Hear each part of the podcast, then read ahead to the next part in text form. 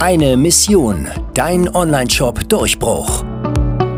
Herzlich willkommen zu einer neuen Folge von Dein Online-Shop Durchbruch. Strategien, um mit deinem Onlinehandel zu wachsen, gibt es wie Sand am Meer.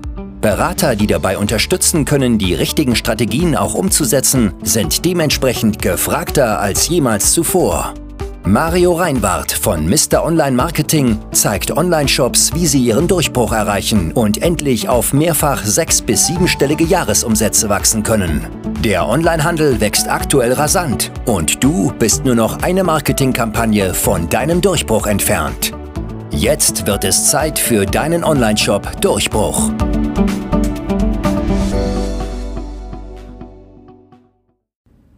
Hallo und herzlich willkommen, Mario Reinwart hier von Mr. Online Marketing. Heute mit der Episode Ladenhüter verkaufen, wie du Ladenhüter endlich loswirst. Ähm, vielleicht kennst du das ja auch als Online-Shop-Betreiber.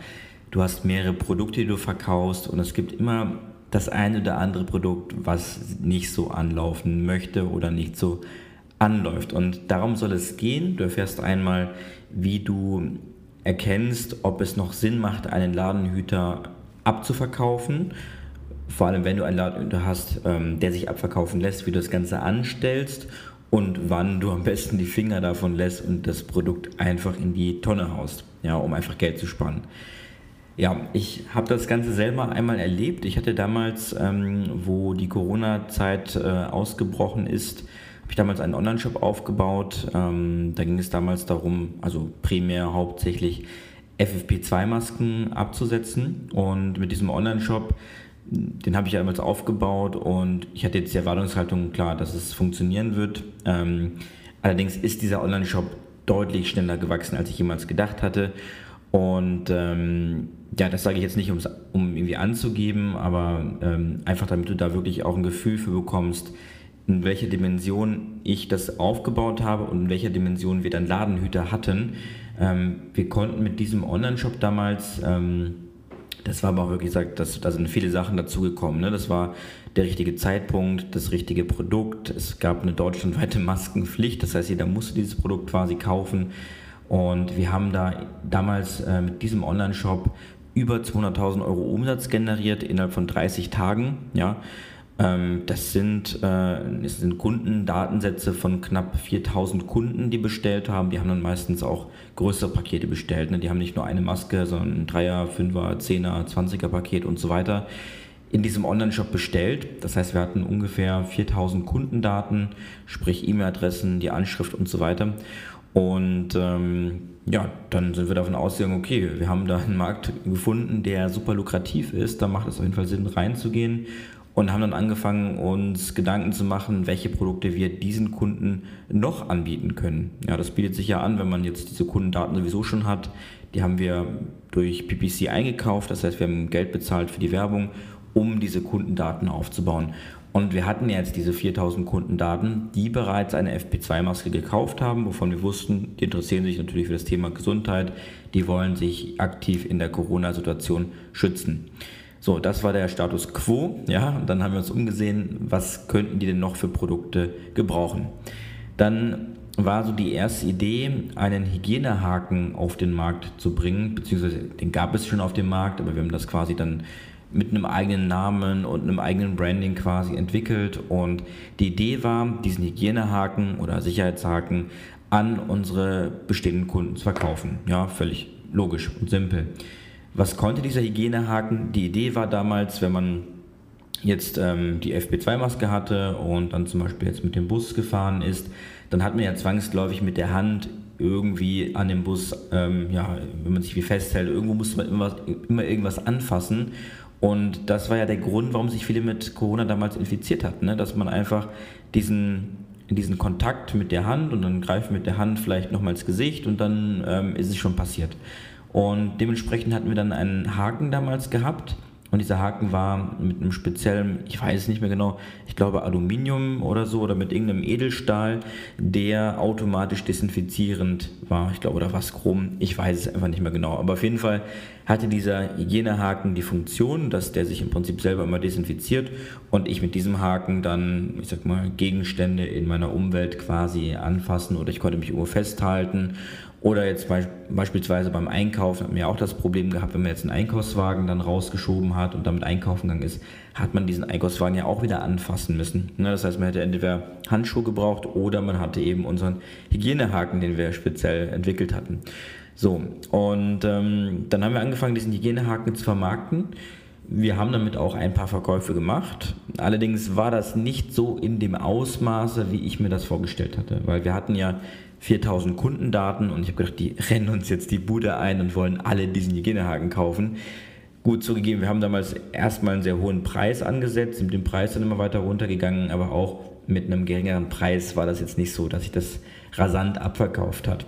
Ergebnis war, wir hatten dann noch einen gewissen Lagerbestand, den wir irgendwie nicht so wirklich an die Bestandskunden abverkauft ähm, haben. Und dann haben wir uns überlegt, okay, dann probieren wir vielleicht nochmal ein anderes Produkt zu entwickeln.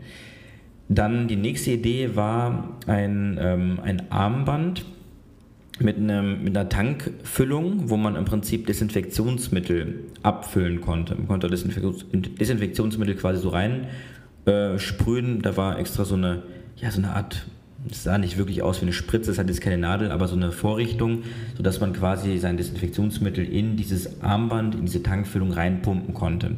Und die Idee war, dann hatte man dieses Armband, da war dann so, so eine Füllung drin, das hatte dann gereicht, um ein paar Mal seine Hände zu desinfizieren. Und wenn man dann drauf gedrückt hat, hat das so rausgespritzt, man konnte sich quasi direkt das Desinfektionsmittel in die Hände reinspritzen. Ja, das war so ein bisschen die Idee von diesem Desinfektionsarmband. Die Idee fand ich absolut genial. Ich habe das irgendwo mal in Amerika gesehen gehabt und habe das dann quasi so nach Deutschland rübergezogen und habe hier quasi das Produkt dann vermarkten wollen. Auch das haben wir dann wieder an die Bestandskunden abverkauft und ja, hat dann auch wieder so okay funktioniert. Es kamen halt Bestellungen rein, ähm, auch zu einem guten Preis. Aber es ist halt auch wieder nicht so eingeschlagen, wie ich es mir vorgestellt hatte. Also das gleiche Szenario, ähnlich ähm, wie bei dem Produkt davor. Und ja, wir hatten dann beides gut auf Lager, aber wir hatten den Abverkauf nicht. Wir haben das nicht ausverkauft bekommen. Und ähm, dann habe ich mir überlegt, was machst du jetzt? Wie gehst du damit jetzt um? Weil die Produkte waren ja auf Lager. Wir haben da auch ein gewisses ähm, Budget investiert, um diese Produkte auch überhaupt einzukaufen. Und jetzt liegen die da rum und es gibt ja nichts Schlimmeres für einen Online-Händler, wenn du ein Produkt entwickelt hast oder wenn du ein Produkt auf Lager hast und es irgendwie nicht losbekommst, nicht einen Mann bekommst, einfach nicht ausverkauft gehst und auch keinen Weg mehr siehst, wie du das Ganze hinbekommst. Ja, dann haben wir überlegt, okay, was machen wir als nächstes? Entwickeln wir jetzt weitere Produkte. Wir haben dann auch viele andere Produkte zwischendurch vermarktet. Also wir haben zum Beispiel auch dann Desinfektionsmittel haben wir über den Online-Shop verkauft. Das war kein Problem. Das, das ging wie warme Semmel. Da war es eher andersrum. Da waren wir immer komplett ausverkauft. Da hatten wir dieses Problem gar nicht. Da war es eher andersrum. Es war einfach irgendwann super schwierig, Desinfektionsmittel zu beschaffen, um das dann unserer Zielgruppe zu vermarkten. Dann haben wir mit Dropshipping gearbeitet, das heißt, wir haben im Prinzip Desinfektionsmittel in unserem Online-Shop angeboten, das abverkauft, in einem anderen Online-Shop eingekauft und das dann quasi an die Kunden ausgeliefert. Also wirklich ähm, ganz, ganz also, komische Strukturen aufgebaut, ähm, notgedrungen, weil es irgendwie nicht anders ging, aber am Ende des Tages hat es funktioniert. Und wir haben dann quasi irgendwann B2B-Preise bekommen und konnten dann darüber so eine Art Dropshipping machen und unseren Kunden trotzdem Desinfektionsmittel anbieten. Ja, ähm, aber soll um diese zwei Produkte gehen, die Ladenhüter geworden sind. Und zwar ist das ja einmal das Hygienearmband und einmal dieser Hygienehaken, die wir jetzt beide im Lager rumstehen hatten, aber nicht abverkauft bekommen hatten. Ja, was haben wir dann gemacht? Wir haben dann für das Hygienearmband, für ähm, den Hygienehaken, für das Desinfektionsmittel und für die FP2-Masken haben wir dann PPC-Kampagnen aufgesetzt. Und das ist normalerweise die Lösung, die ich jedem vorschlage. Wenn du einen Lagerbestand hast, den nicht abverkauft bekommst, dann schalte Werbung dafür. Und jetzt kommt mein großes Learning. Jetzt ist es passiert, dass wir die FP2-Masken, die gingen ab wie warme Semmel. Ja? Also die haben wir sehr, sehr profitabel verkauft. Und viele Händler haben ja so im Kopf, die würden gerne Werbung machen, aber nur dann, wenn es sich auch lohnt. Ja, und das war natürlich auch meine Prämisse. Also haben wir dann verschiedene Testkampagnen aufgesetzt, Und wir haben festgestellt, FP2-Masken läuft super.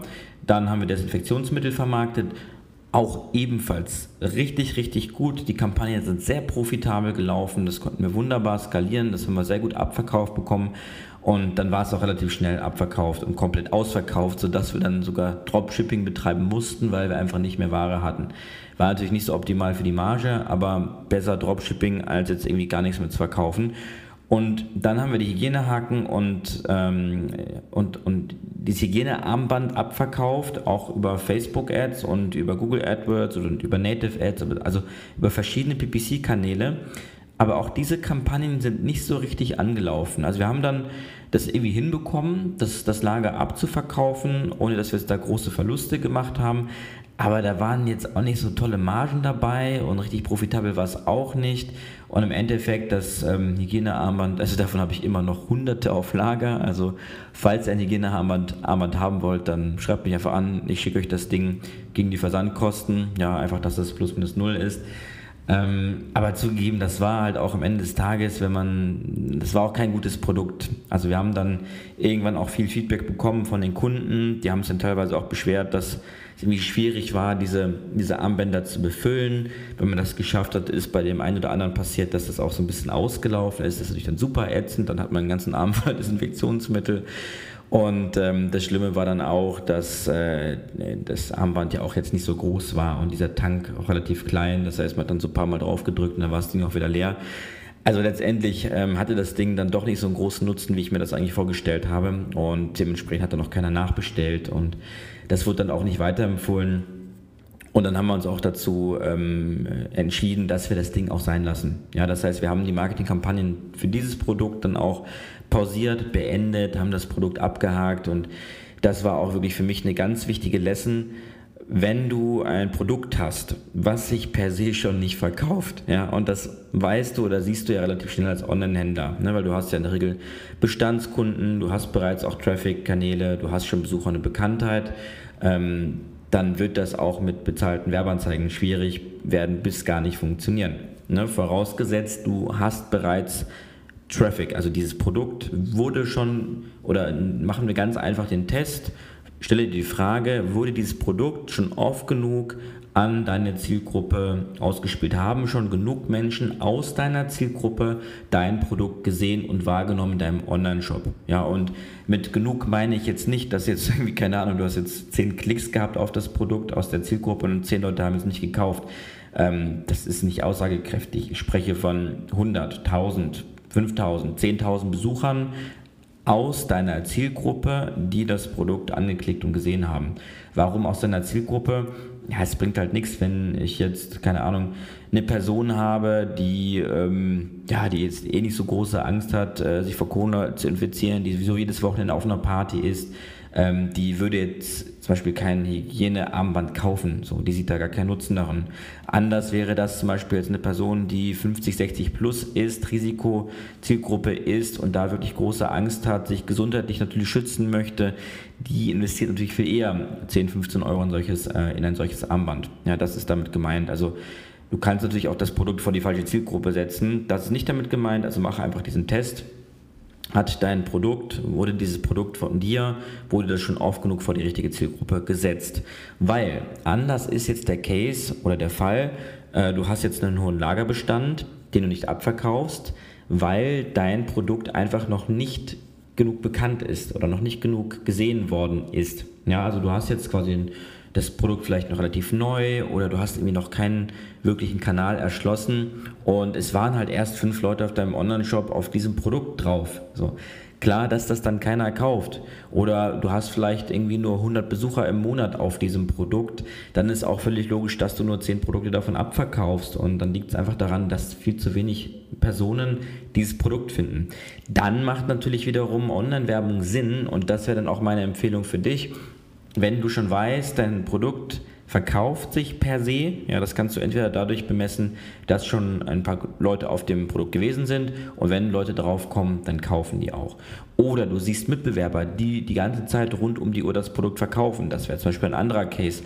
Oder das ist halt ein Produkt, was sowieso schon richtig gut auf einem anderen Kanal geht Also ich gebe dir mal ein Beispiel, wenn ich jetzt ähm, Wein verkaufe, ja, und ich bin jetzt richtig stark im Einzelhandel vertreten, ich habe Auszeichnungen bekommen, ich mache schon mehrere Millionen Jahresumsatz durch ähm, den Einzelhandel, verkaufe aber online meinen eigenen Wein in meinem Wein-Online-Shop noch nicht so gut, mache also nur 2.000, 3.000 Euro über meinen Online-Shop, über meinen eigenen Online-Shop, dann ist das Produkt ja an sich geprüft. Ja, ich weiß ja, dass das Produkt an sich per se gut ankommt, dass es gerne getrunken wird, dass es ankommt. Und dann macht es natürlich Sinn, das Ganze hochzufahren und bezahlte Werbekanäle hinzuzunehmen. Und das ist im Prinzip das Fazit dieser Episode. Prüfe, ob dein Produkt Potenzial hat. Ja, wenn nicht, dann lass es auch sein. Es macht einfach keinen Sinn, ein totes Pferd mit PPC zu reiten. Finger weg, weil damit verbrennst du nur Geld. Oder du hast da etwas, was grundsätzlich funktioniert. Ja, du bist davon überzeugt, dass es grundsätzlich funktioniert und brauchst einfach den Beschleuniger, die PS auf die Straße. Und dann macht es Sinn, bezahlte Werbung hinzuzunehmen. Und wenn dir das gerade schwer fällt, das einzuschätzen, dann nimm gerne den Kontakt auf, äh, auf mit mir. Ähm, da gibt es die Möglichkeit, ein kostenloses Brandungsgespräch zu führen, wo wir einfach eine Potenzialanalyse durchführen, wo wir einfach überprüfen, ist das Produkt etwas, wo ich sage, ja, das Potenzial, oder sage ich, nee, Finger weg, wirklich, ne, Butter, Butter bei die Fische, ganz ehrlich, lass es einfach sein. Und das ist wirklich das Beste in manchen Situationen, was du machen kannst, das Thema einfach abhaken und deine wertvolle, kostbare Zeit als Unternehmer auch mal in Dinge investieren, die wirklich Sinn machen, ja, die dich wirklich voranbringen. Ja, damit schließe ich die Podcast-Folge auch ab. Ich hoffe, du hast wieder was gelernt. Ähm, und wenn dir das Ganze gefallen hat, dann gib mir gerne eine coole Bewertung. Ähm, schreib mir auch gerne deine Fragen. Und wie gesagt, wenn du da Gesprächsbedarf hast, wenn du das Ganze mal überprüfen möchtest, dann klicke auf www.mr-online-marketing.de-termin und sicher dir einen Termin, damit wir da einfach mal drüber gucken, um zu prüfen, ob und wie wir da helfen können. Alles klar, dann Mario Reinwart von Mr. Online Marketing. Vielen Dank, dass du heute wieder eingeschaltet hast. Wenn dir diese Episode gefallen hat, war das nur ein kleiner Einblick. Wenn du herausfinden möchtest, ob dein Produkt und dein Shop sich eignen für eine Partnerschaft, dann besuche www.mr-online-marketing.de-termin und buche dir einen Termin. In unserer kurzen 15-minütigen Potenzialanalyse prüfen wir, wie dein Marketing aufgestellt ist und wie viel Potenzial noch in deinem Online-Shop schlummert. Du erfährst, wie du deine Umsätze steigern kannst, sowie täglich mehr Neukunden gewinnst. Beachte dabei, dass du blinde Flecken in deinem Unternehmen immer nur durch einen Blick von außen ausfindig machen kannst. Du brauchst jemanden Externes, der aus der Vogelperspektive über dein Geschäft drüber guckt und dich unterstützt. Wir haben bereits mit hunderten Kunden im Bereich Performance Marketing zusammengearbeitet. Darunter haben wir bereits Kunden von sechs auf siebenstellige Jahresumsätze hochgezogen oder die Umsätze gesteigert bei bereits achtstelligen Unternehmern. Klicke jetzt auf unsere Webseite und sichere dir einen Termin auf www.mr-online-marketing.de-termin.